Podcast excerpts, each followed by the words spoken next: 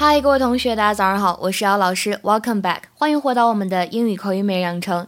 今天的话呢，来学这样一个表达：How do you think it makes me feel when you say it's okay in that sullen tone? How do you think it makes me feel when you say it's okay in that sullen tone? How do you think it makes me feel when you say it's okay in that sullen tone? How do you think it makes me feel When you say it's okay in that sullen tone。你随口敷衍一句 "It's okay" 还可以吧，马马虎虎说得过去吧？你觉得我什么感受？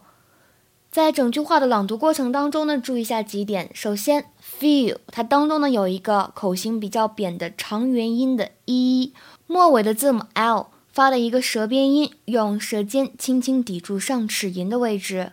feel，然后呢？tone 这个单词当中有一个双元音 o，另外的话呢，就是整个句子当中表达的一种语气是非常不满、愤怒的。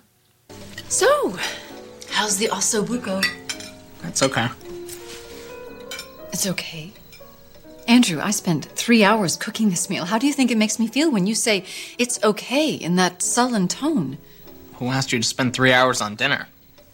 在这句话的学习过程当中呢，说了两点。首先，这个形容词 sullen，sullen 什么意思呢？表示阴沉的、闷闷不乐的。It means angry and unwilling to smile or be pleasant to people，就是啊，摆一张臭脸给别人的这样一种感觉。比如说，我们来看一下这句话：His daughter stared back at him with an expression of sullen resentment. His daughter stared back at him with an expression of sullen resentment. 他的女儿呢，摆了个臭脸，瞪回他了一眼，或者说他女儿满脸不高兴的瞪回他一眼。另外呢，还有一点，句子当中呢，Bree 说了这样一句话：What? Change in behavior is one of the warning signs, and you have been as fresh as paint for the last six months. You have been as fresh as paint for the last six months. 这里这个 as fresh as paint 什么意思呢？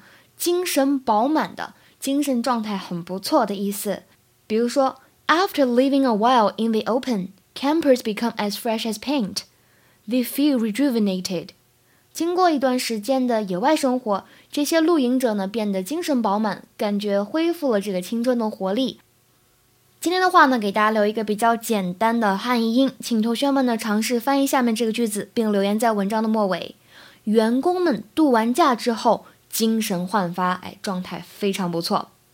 OK，那么今天的节目呢就先到这里了，See you。We were sitting in a park car, stealing kisses in the front yard.